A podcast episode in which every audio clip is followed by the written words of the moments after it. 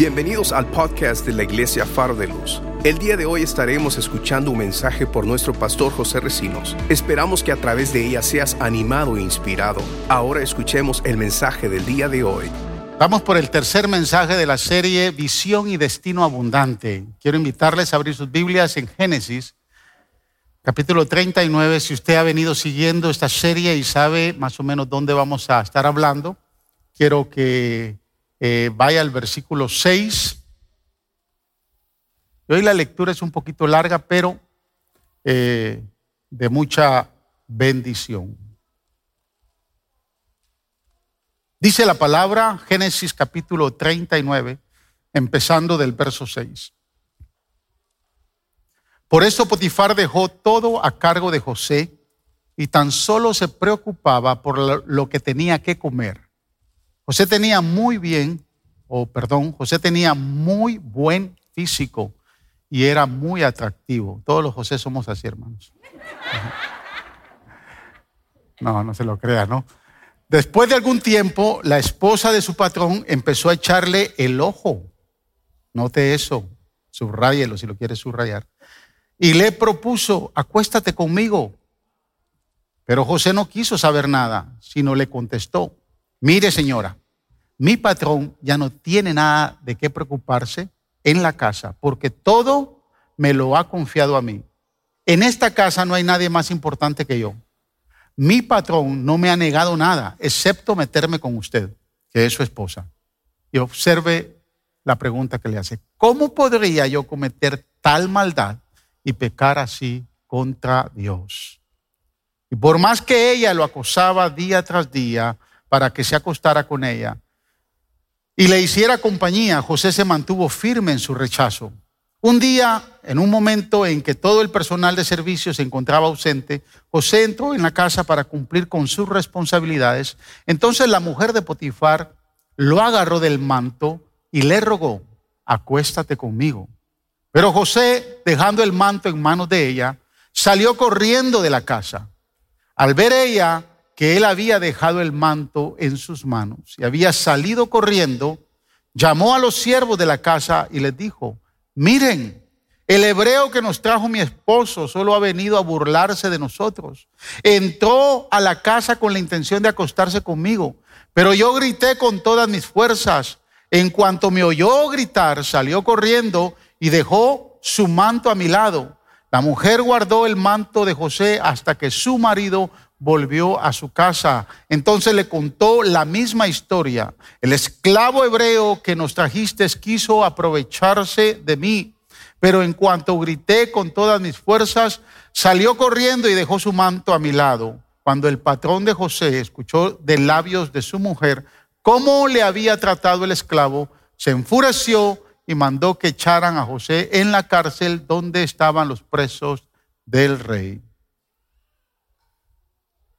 Gloria al Señor. Padre, en el nombre de Jesús, gracias por esta palabra, gracias por tu Espíritu Santo que hoy nos redarguye y vas a hablar a nuestro corazón tomando esta palabra, Señor, para que nos edifique, para que nos consuele, para que nos exhorte, para que seamos fructificados, Señor, por medio de esta poderosa palabra. Bendícela en nuestro corazón y permite que todo lo que podamos hoy hacer y decir sea para tu gloria, que tu gloria sea exaltada. Señor, que tu nombre sea glorificado en todo lo que podamos decir y que tu pueblo sea bendecido, Padre, en el nombre de Jesús. Amén y amén. Gloria a Dios. Quiero seguir con el tema de las pruebas que eh, Dios permitió en la vida de José para formar su carácter, con el fin de llevarlo a disfrutar del destino abundante que Dios había señalado para la vida de José. Yo estoy convencido, hermanos, que la única persona que puede estropear, escúcheme bien lo que voy a decir, la única persona que puede estropear, que puede eh, obstaculizar el destino que Dios ha preparado para nosotros, somos nosotros mismos, usted y yo. Somos los únicos que podemos bloquear, parar, destruir los planes de Dios. Porque la intención de Dios con estas pruebas, estas diez pruebas, era formar el carácter de José. Y la intención de Dios para llevarnos al lugar donde Dios quiere que lleguemos es formar nuestro carácter. Por eso es que nos prueba. Si usted algún día se preguntó por qué tengo que pasar esto, entonces entienda que lo está pasando porque Dios está usando esa prueba para formar su carácter. Porque si su carácter no está formado, si su carácter no está moldeado por el Señor, muy difícil es que usted y yo lleguemos a cumplir el destino para el cual Dios nos reservó. ¿Sí me escuchó? Si las pruebas que usted ha tenido en la vida no han podido tratar con su carácter, va a ser bien difícil que usted llegue al lugar que Dios quiere que usted llegue. Yo he conocido mucha gente que es buena para hacer cosas. Yo lo he dicho aquí varias veces. Gente que es muy buena, muy diestra, muy capacitada para hacer cosas. Pero su carácter no le alcanza para llegar. Gente que es muy buena, tiene dones, tiene talentos, tiene habilidades, es bueno para predicar, es bueno para cantar, para tocar, es bueno para hacer muchas cosas, pero su carácter no le permite poder pastorear. Y hay gente que quiere llegar a un lugar, pero su carácter lo está deteniendo. Su carácter lo está limitando. Y cuando Dios permite pruebas en nuestra vida es con la intención de moldear nuestro carácter. Así que dígale al que está a su lado, métale un codazo y dígale, déjate, déjate tratar por Dios. Deja que Dios trate con tu carácter. ¿Cuántos tienen pruebas en esta hora? Ahorita nadie tiene pruebas. Entonces, evalúe desde ahí cómo Dios quiere tratar con su vida. Y hoy vamos a hablar de una de las pruebas más tanjantes que tuvo que confrontar José. Y esto tiene que ver con la inmoralidad sexual. Vimos en primer lugar la prueba del orgullo, la prueba de la eh, desesperación. Eh, vimos la prueba de la prosperidad la semana pasada. Y hoy vamos a ver la prueba de la pureza. Es una de las pruebas más tanjantes que, eh, que, Dios empezó a ver y a tratar en la vida de José. Y es que la inmoralidad sexual, hermanos, tiene efectos, pero bien, bien trascendentales en nuestra vida. La inmoralidad sexual tiene unos efectos, unas consecuencias muy graves en nuestra vida. Y como mínimo, yo voy a hablar de cuatro áreas en las cuales somos afectados por medio de la inmoralidad sexual. Y es aquí donde yo quiero que usted, en los próximos 40 minutos, la semana pasada eh, yo eh, prediqué 43 minutos. Como ahorita voy a empezar a predicar, entonces lo que dije ahorita no cuenta. Así que espero que, que pueda lograr y cumplir la meta de los 43 minutos. Pero ustedes de los que les gusta apuntar y anda apuntando en los mensajes, eh, Mire, la primera, la, la primera área que afecta eh, la inmoralidad sexual afecta nuestros ojos y nuestro corazón. Afecta nuestros ojos y nuestro corazón. Tenemos que entender que la inmoralidad sexual no comienza, hermanos, en el corazón. Comienza en la vista. Comienza en los ojos. El verso 7 dice que la mujer de Potifar dice literalmente ahí, empezó a echarle el ojo a José. Empezó a mirar a José. ¿Sabe por qué esta mujer empezó a tener lujuria en su corazón? Porque miraba lo elegante y guapo que era José.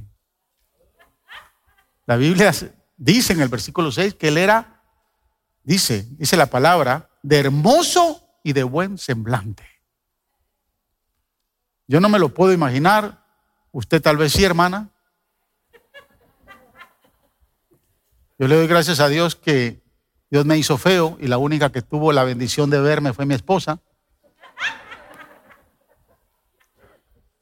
Pero hay gente que es bien parecida, ¿no? Hay mujeres que son muy, muy lindas y muy parecidas, hombres que son muy guapos y muy parecidos. La Biblia dice que José era hermoso y de buen semblante. Y esta mujer vio lo que Potifar no vio.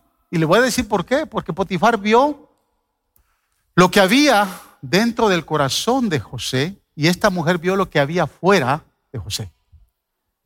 Vio la elegancia, vio la hermosura de este muchacho. Y permítame darle un consejo. No mire a personas bonitas. No las mire. No quiere sembrar lujuria en su corazón. No vea a gente bonita. No se prenda, que sus ojos no se prendan en gente bonita. Mire para otro lado. Porque si se queda viendo una, otra y otra y otra vez y sigue viendo, su corazón se va a llenar de lujuria. Yo hace muchos años atrás pensé que la lujuria solo se daba en el corazón del hombre, pero no, se da también al mismo nivel en el corazón de la mujer. Hay mujeres que le gusta poner, como la de Potifar, poner los ojos en lugar extraño, en lugar que no le pertenece. Mire para otro lado. Observe lo que dice Mateo 5:28. Pero yo digo que cualquiera que mira a una mujer para codiciarla, ya adulteró con ella en su corazón. O sea, la mirada, nuestros ojos, la vista, tiene un poder de atracción muy fuerte que cuando usted la activa, automáticamente empieza a activar cosas que se están llegando o se están transmitiendo a su corazón. Aquí, Jesús está desafiando a los religiosos fariseos que eran hipócritas, que tenían, eran como sepulcros blanqueados que eran muy religiosamente puros por fuera, pero que por dentro estaban corrompidos. ¿Por qué? Porque andaban poniendo su vista en cualquier lado y Jesús los desafía. Él les dice, yo digo que cualquiera que mira a una mujer para codiciarla ya adulteró en su corazón. Estos creían que realmente para adulterar había que transgredir y llegar a pecar. Y José dijo, y Jesús dijo, no, si no quieren llegar hasta allá, dejen de mirar donde no estén, donde no deben de mirar. Jesús les dice, si tan solo ven y codician, ya adulteraron en su corazón. En otras palabras, Jesús lo que está enseñando es que el pecado de la sexualidad es progresivo. Va en progreso. Primero se mira, luego se siembra lujuria en el corazón y luego se adultera físicamente. Se cae en pecado. Mucha gente dice que alguien cae en pecado de manera instantánea, no. Para llegar a caer en pecado hay una ruta. Y en el caso de la inmoralidad sexual, la ruta empieza viendo el lugar equivocado, poniendo sus ojos donde no tiene que estarlos poniendo. Si usted no quiere adulterar, no quiere sembrar lujuria en su corazón y no quiere sembrar y no quiere pecar y caer totalmente en adulterio, deje de mirar a la persona que no necesita estar viendo. ¿Me está escuchando? Tal vez su problema no, no es de lujuria de manera inmediata, pero cuando empieza a ver usted donde no debe de ver, su problema se va a complicar. Yo hace mucho tiempo pensé que este problema no era un problema de la vida de la iglesia. Y le voy a decir algo. Eh, este problema yo lo vengo evaluando desde hace como unos 18 años atrás. Pero más lo, vi, muy fuerte eh, cuando llegué a Houston, porque una de las primeras cosas que hicimos cuando llegamos a Houston con mi esposa fue eh, empezar un programa en aquel entonces Canal 21 canal Visión Celestial, no sé cuántos se recuerdan. Visión Celestial desapareció después de que la televisión se tornó en, televisión digital. el canal desapareció. El pastor Martínez, de apellido de la iglesia Cristo Viene, allá en Pasadena, tenía ese canal. Y a mí me dieron un espacio, yo tenía, yo, yo traía un poco de dinero y empecé a pagar un espacio televisivo de media hora todas las semanas. Si le puse el, nombre del, programa Un mensaje para la familia. Y empecé a traer muchas enseñanzas eh, para la familia. No teníamos iglesia, no se daba desde un púlpito, se daba desde la sala de mi casa. Mi esposa y yo eh, dábamos la enseñanza y después eh, la gente llamaba. Ahora, las enseñanzas eran pregrabadas. Yo tenía un hard drive y mi hijo Joshua era el que me ayudaba, eh, meditaba todo el programa y eh, producía los cuatro programas y al mes yo llevaba al, canal 21 el hard drive. Cada lunes, después del programa era de siete y media a ocho de la, de la noche. Después de las ocho empezábamos a tomar llamadas con mi esposa. Ella tomaba unas y yo tomaba otras llamadas. Y ahí me di cuenta que el problema de la lujuria en la vida de la iglesia era muy fuerte. Las hermanas que llamaban, llamaban también hermanos, pero las hermanas que llamaban me decían, tengo un problema con mi esposo. Mi esposo ha caído varias veces en adulterio. Mi esposo está en pornografía. Mi esposo está viendo cosas que no tiene que estar viendo. Y el problema más grande, decían las hermanas, es que es líder en la iglesia. Canta en el coro, predica. Y le digo algo. Hasta ese momento yo entendí, yo no entendía que en la vida de la iglesia este problema era serio y era fuerte. No solo llamaban hermanas, llamaban hermanos. Para comentar, porque desde, desde la línea telefónica, como no se ve a la otra persona, es bien fácil que la otra persona comente, porque a mí me conocen, conocen mi nombre, pero yo no conozco a la persona. Entonces tiene más oportunidad, oportunidad de abrir su corazón. Y era bien triste escuchar testimonios de parejas, de matrimonios en la vida de la iglesia. Yo quiero decirle, la inmoralidad sexual es uno de los problemas más grandes en la vida de la iglesia y ha destruido a miles y miles y miles de matrimonios. Y otros andan medio chuecos por ahí. Tanto hombres como mujeres están cargando una agonía dentro de sí por el mal comportamiento, la mala conducta, simplemente porque empezaron a ver mal y empezaron a ver donde no tenían que ver. Salmo 101, verso 3 dice, no pondré delante de mis ojos cosa injusta. Observa lo que dice el salmista, no pondré delante de mis, de mis ojos cosa injusta.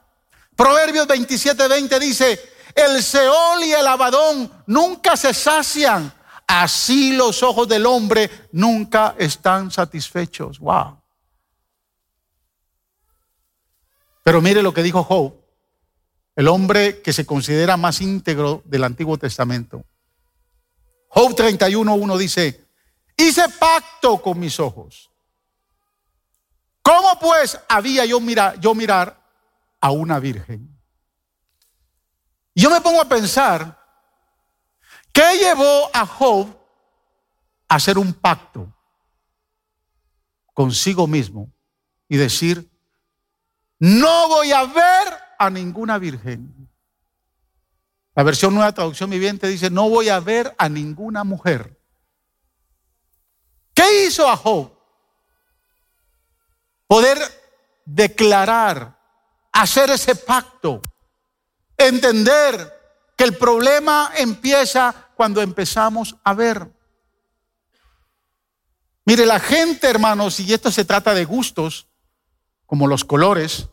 A mí me gusta mucho el azul, pero hay gente que odia el azul. Hay gente que le gusta el mostaza y a mí ni la mostaza la paso en comida. Es, es cuestión de gustos. Pero yo le voy a decir algo, nosotros en, cuestión de, argumentar quién es bonito o quién es feo va a depender de con qué ojos usted está viendo.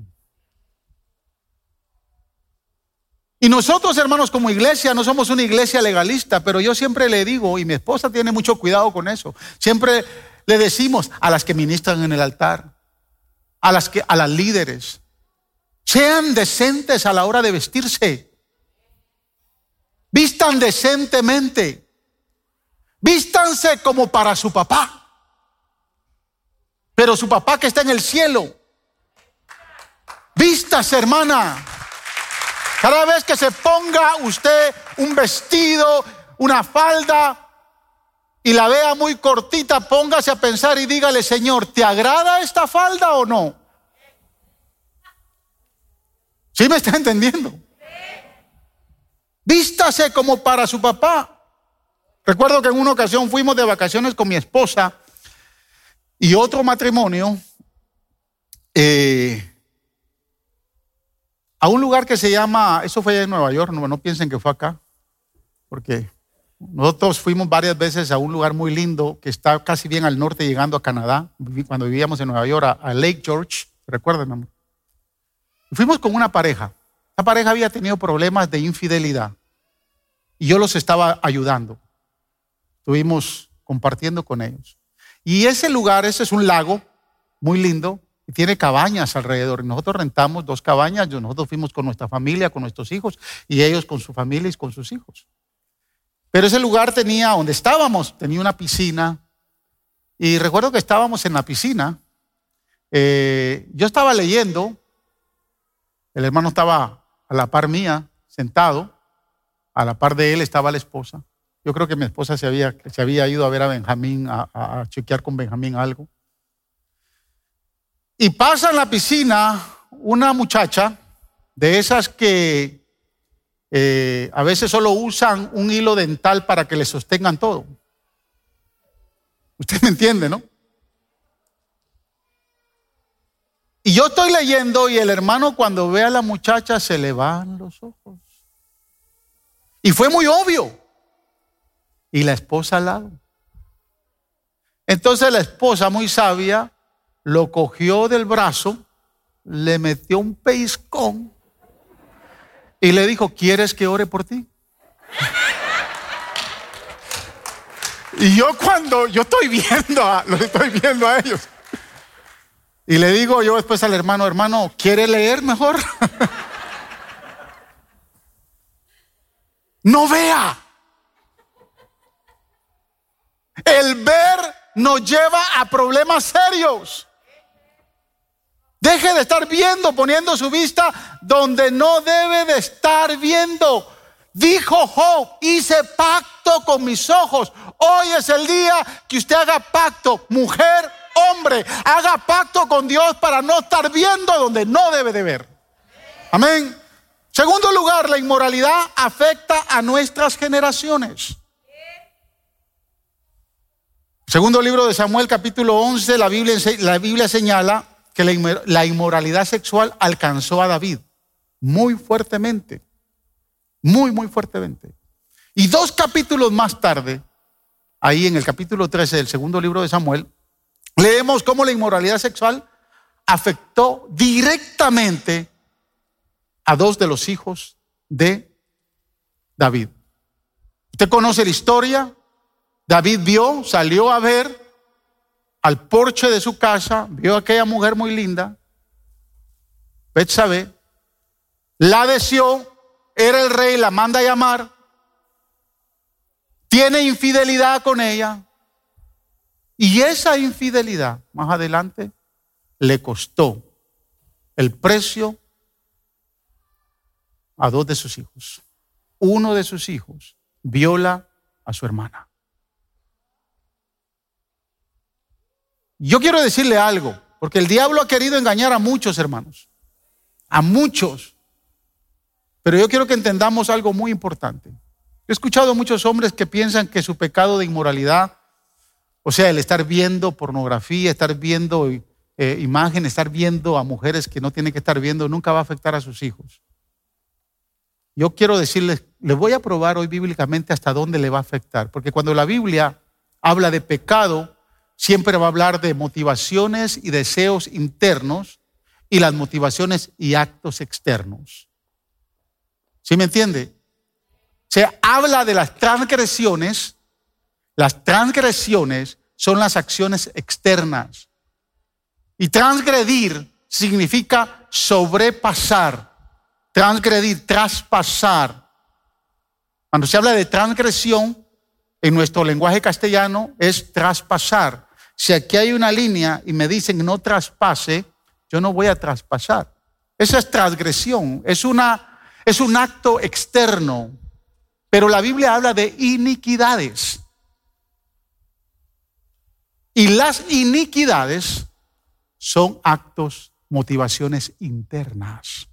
¿Sí me está entendiendo? O sea, las transgresiones tienen que ver con el pecado de afuera.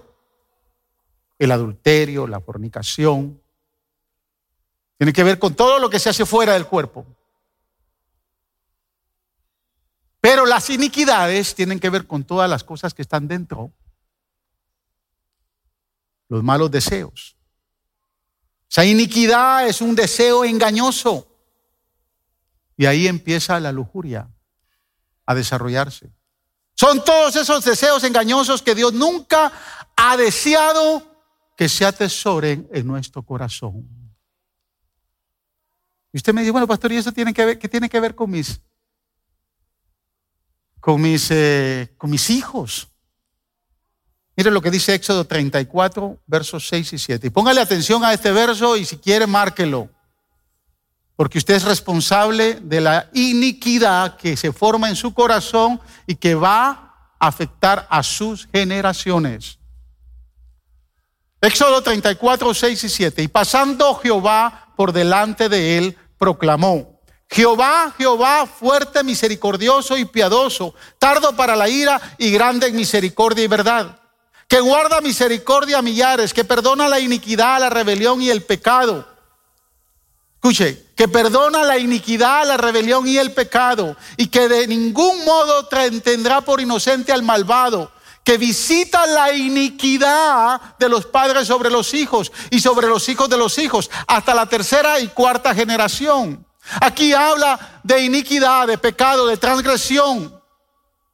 O sea, lo separa, iniquidad y transgresión. Pero dice, la palabra es muy clara que dice que la iniquidad y no la transgresión es la que se va a transmitir, la que va a pasar, la que visita, a los hijos de los hijos de los hijos hasta la tercera y cuarta generación. Aquí habla que la transgresión y la iniquidad son dos pecados totalmente diferentes. La transgresión es un pecado de afuera, la iniquidad es el pecado, el deseo engañoso de adentro. Y la Biblia es clara, dice que es la iniquidad y no la transgresión la que visita a los hijos. En otras palabras, mis amados hermanos, la iniquidad, siendo un deseo engañoso interno que se transforma en lujuria en nuestro corazón, va a afectar a sus hijos, a sus nietos, a sus bisnietos y hasta a sus tataranietos. O sea, la actitud que usted tome va a afectar. Yo aprendí esto hace muchos años atrás y le voy a decir cómo, yo lo aprendí. Yo me di cuenta que mi, mi, abuelo fue un adúltero. Fue un coronel del ejército de Guatemala y era un adúltero. Mi abuelo tuvo hijos con muchas mujeres. Papá, por consiguiente, fue un adúltero. Y tuvo varias mujeres, o muchas mujeres. Y vi que mi hermano mayor empezó a caminar por el mismo camino. Vi que mi segundo hermano llevaba la misma ruta. Mujeres por varios lados. Yo crecí en la iglesia, acepté a Cristo a los 16 años. Y la única mujer que he tenido hasta el día de hoy ha sido la que está aquí al frente conmigo. Y la honro. Pero yo le voy a decir cuándo eso se destruyó. O sea, la iniquidad de mi bisabuelo, tal vez de mi bisabuelo no sé nada, pero sé de mi abuelo. Porque una vez, habiendo un, habiendo un problema familiar de, de, mi segundo hermano con, con, su esposa, la esposa como que nos tenía un poco de, de celo al ver que éramos un matrimonio muy fuerte. Y le dijo a mi esposa, así como tu, como, como, como eh, eh, tu cuñado mayor y, mi esposo fueron infieles, así también José te va a ser infiel. yo escuché eso y a mí me marcó. Yo dije, yo no puedo ser así. Pero me di cuenta que a mí, así tan feo que usted me ve, me seguían algunas mujeres en el trabajo. Caían así, le voy a decir la verdad, o sea, venían hasta ofrecerse. Recuerdo que una vez me estaba, yo, yo trabajé en una compañía que se llamaba Wexler Instruments Corporation, yo era supervisor de producción ahí, una compañía que hacía medidores de, del ambiente y termómetros. Yo dirigía una de, una de las divisiones de, de la compañía. Y había una muchacha que trabajaba en el departamento de ingeniería y era la que me bajaba a mí los, prints eh, para, para la producción y después llevarlos al quality control. Y esa muchacha era joven, muy bonita. Eh, y yo tenía siempre, cuando en los lugares donde yo trabajé, yo tenía siempre la, la foto de mi esposa y de mis hijos ahí, en el escritorio. Y un día esa muchacha vino y me dijo, ella sabía que era mi esposa, y me dijo, qué bonita tu hermana. mi hermana, ella no es mi hermana, es mi esposa. Pero ella no va a saber si nosotros salimos. Yo me le quedé viendo y le dije, mira, yo en casa tengo un Rolls Royce. Yo no necesito montarme en un Volkswagen. Fue el fin. Fue el fin. Si usted no hace un pacto con Dios, si usted no hace un, cuando Job dijo, hice un pacto con mis ojos, está diciendo, hice un pacto para que estos ojos glorifiquen a Dios. Y no anden viendo donde no se debe estar viendo. Usted tiene que tener el carácter para ponerle fin. Y la maldición, le digo, de la iniquidad en mi familia sobrepasó, ha sobrepasado hasta el día de hoy. Mis dos hermanos mayores han tenido problemas serios con eso. Y yo le doy gracias a Dios porque hasta el día de hoy, mis hijos no se han casado todavía. Pero esa iniquidad que nunca estuvo en mi corazón, porque yo, yo honestamente pensé que a veces era un pájaro raro en medio de la iglesia. Al ver, al ver que en, la iglesia, en la vida de muchos hombres, ha existido ese problema.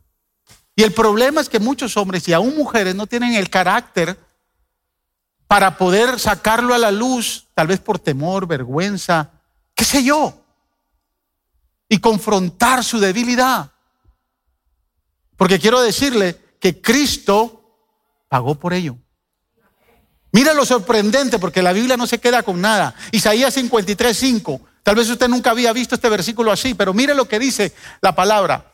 Mas el herido, habla de heridas externas, por nuestras transgresiones, molido internamente por nuestras iniquidades. Él pagó en la cruz el precio por su transgresión y por su iniquidad. Y usted tiene que tomar la decisión de que si usted no hace pacto con Dios, va a afectar a sus generaciones. Número tres, vamos bien con el tiempo, ¿no? En tercer lugar, la inmoralidad afecta la inmoralidad sexual afecta su relación con Dios. Y quiero que entienda algo muy, muy importante. Toda inmoralidad sexual le abre puertas a numerosos pecados. Le abre puertas a pecados que son que forman una cadena y que después van a destruir su vida espiritual. Volviendo a David, usted sabe que David cayó, de, cayó con un pecado de inmoralidad. Y cuando cae con Betsabé, luego de caer, tiene que empezar a mentir.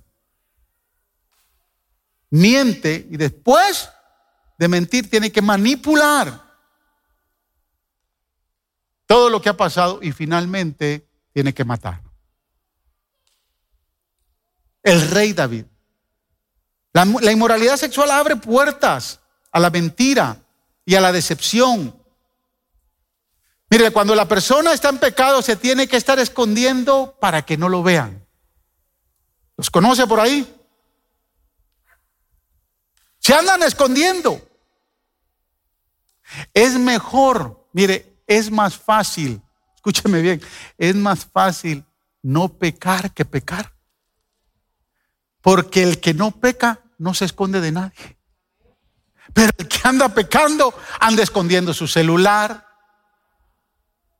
se anda escondiendo y se trae unas mentiras, hermanos, que hasta él mismo se las cree. O hasta ella misma se las cree.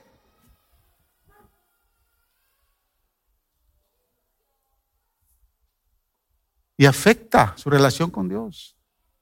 Mire, los jóvenes, no sé cuántos de ustedes eh, que conocen bien a sus hijos, pero hoy la juventud tiene mucho sexo prematrimonial y se convierten en mentirosos. Son muy mentirosos y manipuladores. Y por ahí se andan escondiendo. Usted nunca ha visto, hermanos, usted nunca ha visto, por ejemplo, a su hija o a su hijo que son jóvenes eh, eh, y, que vienen y le dicen, ¿me das permiso para ir con, con mi novia a, a, tener sexo por ahí? ¿Verdad que no? No, no se lo van a decir. Pero de momento andan con esa mala conducta y cuando regresan a casa, ¿cómo estuvo el cine? Estuvo maravilloso, mami. Estuvo estupendo. Porque la inmoralidad sexual invita a mentir mucho. Y la, manipulación de la mentira se vuelve tan desagradable que yo quiero decirle algo, hermanos. Que tal vez a veces no afecta tanto el hecho de que la persona haya fallado en adulterio, sino más lo mentiroso y manipulador que se volvió.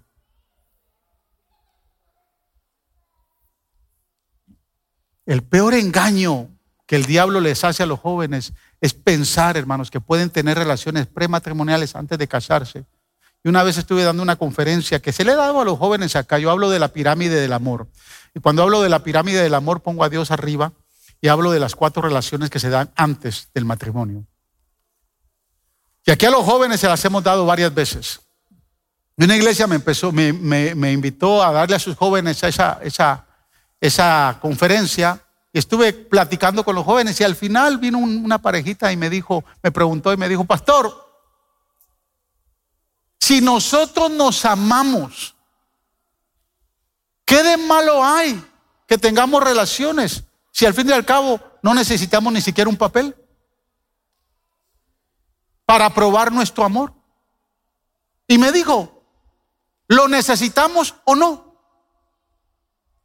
Y yo le dije, en realidad, no le dije. Pero te voy a decir algo. Que lo que más te debe de importar es la bendición de Dios para esa relación. Y la bendición de Dios viene con el papel. La bendición de Dios viene cuando se legitimiza la licencia de matrimonio y tú te casas con ella. Cuando tú reconoces que necesitas hacer un pacto matrimonial ante Dios y que hasta ahí vas a tener el derecho de poder tener relaciones con esta muchacha. Pero los jóvenes, el diablo los engaña tanto, hermanos, tanto a los jóvenes. Mire, Génesis, a mí me gusta mucho la respuesta que da José después de estar todos los días, todos los días siendo tentado, tentado, tentado, porque era día diario. Yo no le puedo decir cuánto tiempo.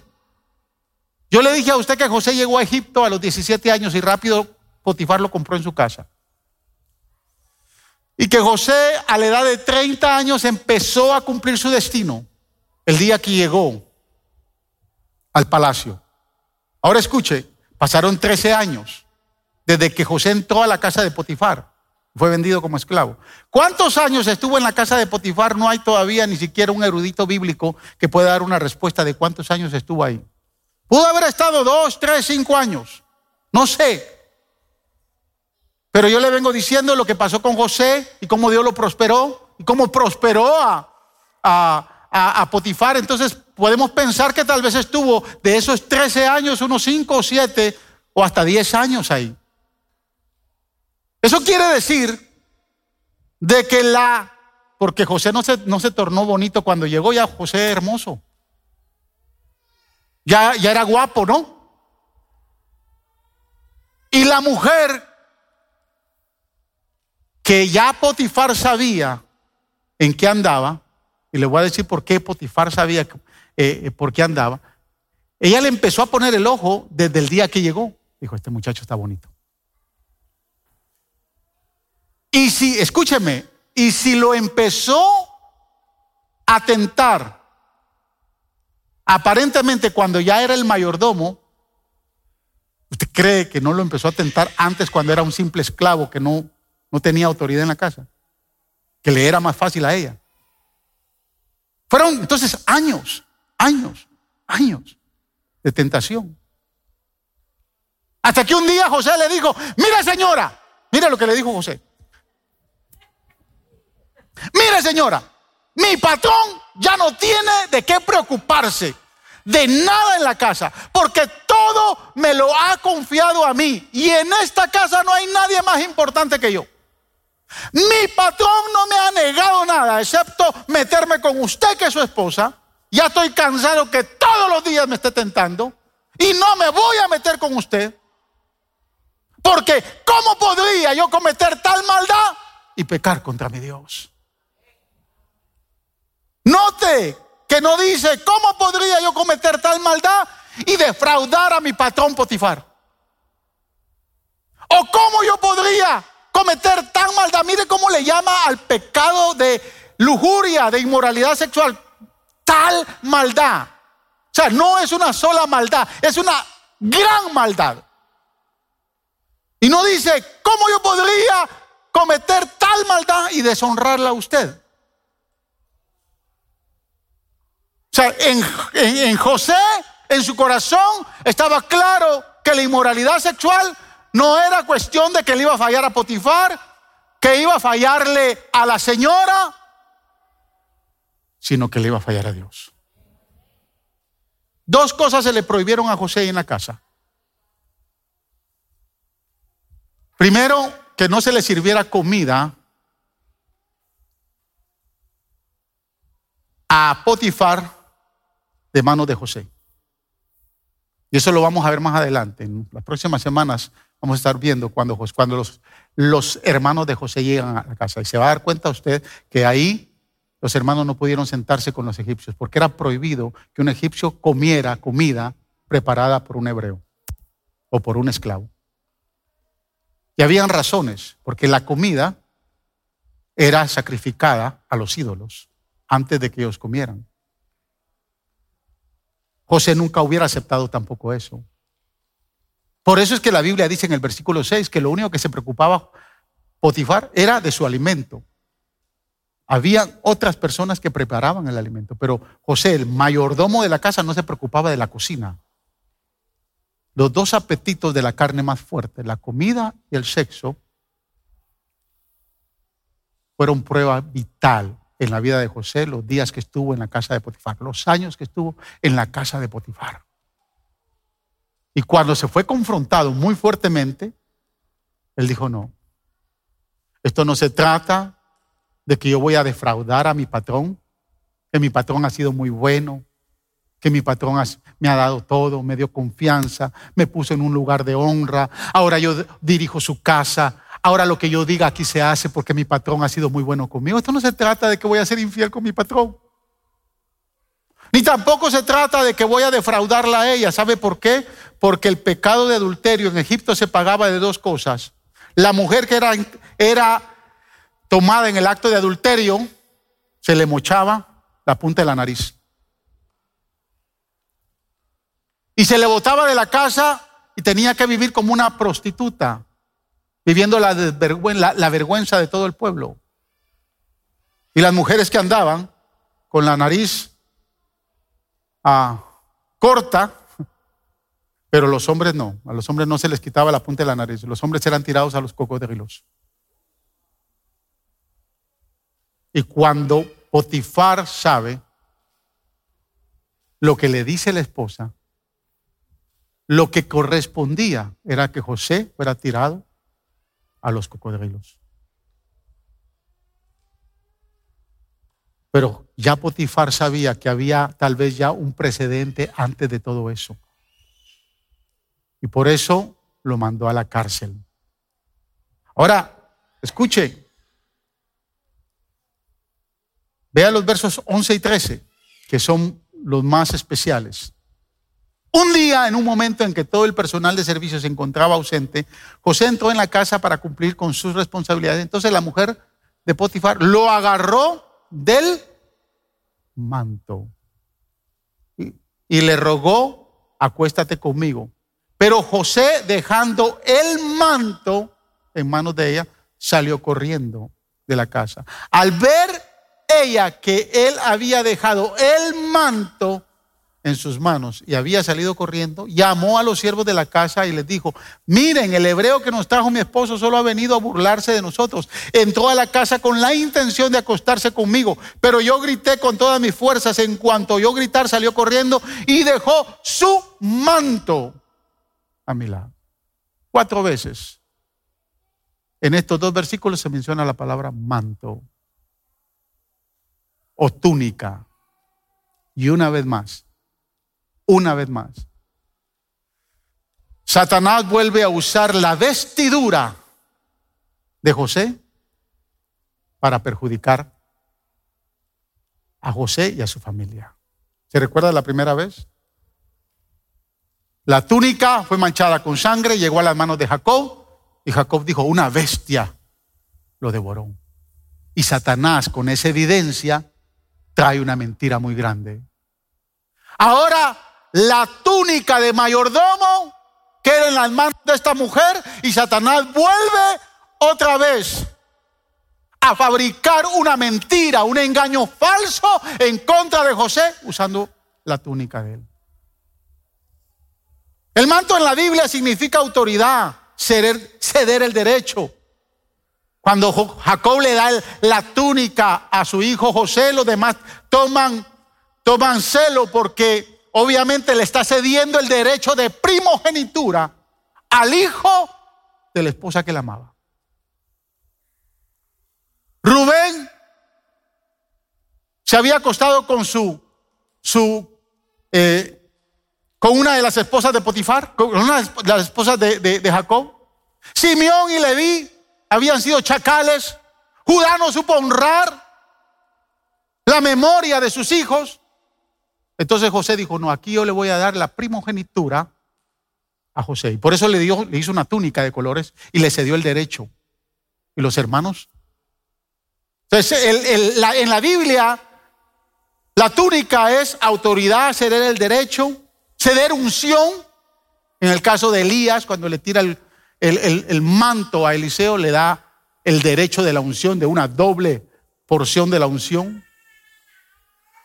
Pero la túnica, el manto, representa en la Biblia también justicia. Mire lo que dice Job, capítulo 29, verso 14. De justicia y rectitud me revestía. Job se revestía de justicia y de rectitud. Ellas eran mi manto y mi turbante. Wow. Isaías 61 días dice, me deleito mucho en el Señor, me regocijo en mi Dios, porque Él me vistió con ropa de salvación. Y escuche, y me cubrió con el manto de justicia. Soy semejante a un novio que luce su diadema a una novia adornada con sus joyas. Quiero decirle, amado hermano, que hoy usted goza de una vestidura blanca, santa y pura, que nuestro amado Salvador la limpió con su sangre en la cruz del Calvario. Esa es la vestidura que hoy gozamos como iglesia. Y que el diablo está interesado de destruir esa vestidura de justicia, ese manto que usted tiene. Y va a hacer todo lo posible para destruirlo y que usted finalmente manche nuevamente sus vestiduras. Y el pecado de la inmoralidad sexual mancha la vestidura del creyente. Número cuatro, con esto terminamos. La inmoralidad sexual afecta su matrimonio. Comienza con los ojos, se contamina el corazón. Afecta sus generaciones. Número tres, afecta su relación con Dios. Y número cuatro, afecta su matrimonio. Cuando un cónyuge le es fiel a su esposa o esposo, este empieza a desarrollar, eh, o le es infiel, perdón, su esposo o a su esposa, este empieza a desarrollar un apetito sexual no correcto, no sano, y empieza obviamente a esconderse por todos lados para satisfacer ese apetito sexual insano. Y eso pasa muy seguido. Mire, ver con los ojos puede llegar a pensar que la persona de momento como que se esté enamorando y estando casado. Y cuando se empieza a enamorar, porque para el hombre, escúcheme bien, puede ser el deseo sexual que se origina al ver, pero para la mujer es el romanticismo. Yo he escuchado muchas mujeres que dicen, pastor, es que fulanito me habla y me dice cosas que mi esposo nunca me dice.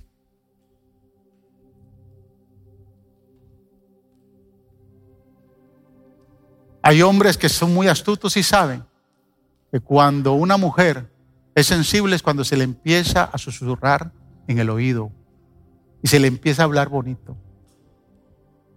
Si el portero de la compañía donde usted trabaja todos los días le dice, hoy señora, qué guapa usted está hoy, qué linda. Y usted dice, ve, este el sinvergüenza que tengo en casa nunca me dice eso.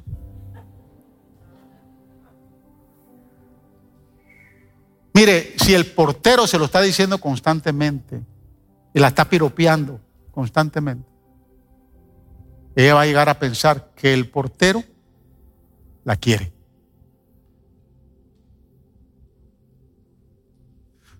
Pero eso no es amor. Esa es lujuria ya en el corazón. No se confunda.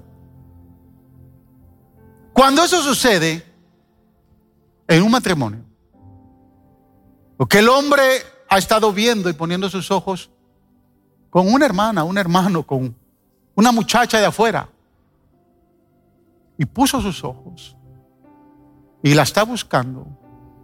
Y de momento esas palabras, aquella persona se siente correspondida. Se engañan mutuamente y piensan que es amor. Y viene y le dice a la esposa, es que entre nosotros ya, ya se acabó. Lo de nosotros ya no hay amor. Y es una actitud muy, muy egoísta.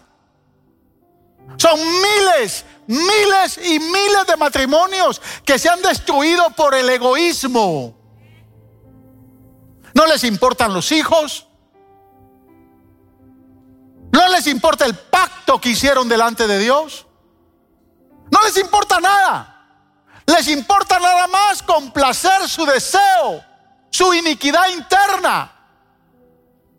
Y lo único que desean es el placer interno para caer en un pecado de inmoralidad.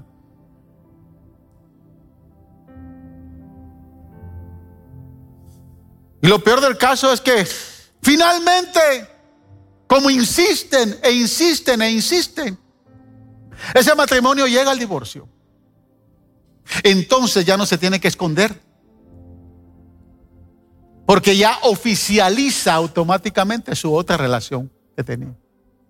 Hasta que venga otra, o en el caso de la mujer venga otro, y que empiece a poner sus ojos, y que empiece a gustarle las palabras bonitas, y vuelve nuevamente. Por eso es que miramos nosotros en esta sociedad gente que se está casando una, dos, tres, cuatro, cinco veces y no les importa si tienen dos, tres hijos aquí, cuatro hijos allá. No les importa. Es un egoísmo muy fuerte en el corazón.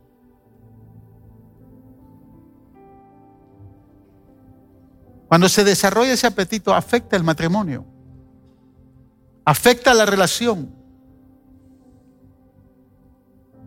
Y es un engaño tan tonto que finalmente terminan solos o terminan solas. Quiero decirle algo. Tal vez la primera vez que lo voy a decir acá. Papá enfermó de Parkinson cuando tenía 81 años, 80 años. Vivió varios años con la enfermedad hasta que ya no pudo vivir solo. Porque se caía, ya no podía hacer sus cosas. Fue cuando yo tomé la decisión de traérmelo para acá. El día que me lo traje para acá, eh, unos, unos, días antes, mm, con mis hijos, con, mis dos hijos mayores, fuimos a, a, mudar lo que tenía en su apartamento. Rentamos un, un camión y encontré un diario de sus memorias. papá le gustaba escribir. Y cuando yo lo vi le dije, papá, eh, mire, yo no, yo lo he respetado, encontré esto. Y me dijo, cuando muera, eh, lo vas a poder leer. Pero todavía déjamelo ahí. El diario yo lo tengo. Hoy lo tengo donde todavía guardo cosas de él. Y después de la muerte de él, yo empecé a leer. Es grande, o sea, él no escribía todo, pero eh, pues vivió 86 años. Y leyendo el diario, escuche bien, encontré estas palabras. Siento mucho haber abandonado a mis hijos y a la esposa que tanto amé, refiriéndose a mi madre. Hoy es tarde. Nada se puede hacer. Espero que mis hijos, un día que lean esto, puedan entender que ha sido duro quedarse solo. Escúchame hermano, lo más sagrado que Dios le ha dado es su esposa y sus hijos. Es lo más sagrado que usted tiene. Hermana, hoy es tiempo que usted recuerde el pacto que hizo en el altar. Y que en medio de lo que pueda suceder, Dios quiere que honre esa relación. Porque su matrimonio es una relación de pacto. Yo le he dicho a usted que ella ha sido mi única esposa la única novia. Yo no conozco otra mujer. El día que ella falte y que me vi amenazado de perderla hace 10 años atrás. Y el Señor, yo no sé. Tal vez los que han tenido varias mujeres saben cómo poder conquistar otra. A mí me restaría quedarme solo el resto de mis años.